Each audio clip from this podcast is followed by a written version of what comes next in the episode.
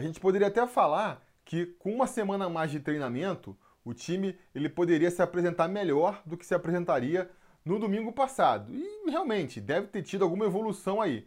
Mas até isso foi prejudicado por essa bagunça que foi aí a volta do Campeonato Carioca, né? É um dos garçons da temporada com duas assistências e é o aniversariante da semana, né?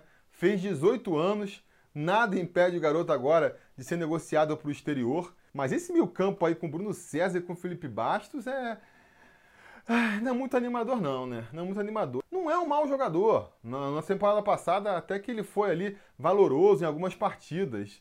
Mas não deixa de dar aquela sensação de que está ali ocupando espaço que poderia ser dado para um moleque da base, está se desenvolvendo. Então a gente vai ter aí um meio campo, uma lateral frouxa, e nessas horas, o que acaba acontecendo? Estoura lá na zaga, né?